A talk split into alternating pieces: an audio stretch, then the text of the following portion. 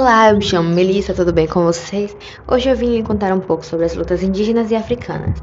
As lutas africanas são bastante diversas e se originaram de diversos países desse continente. Já as lutas indígenas são bastante populares dos povos brasileiros.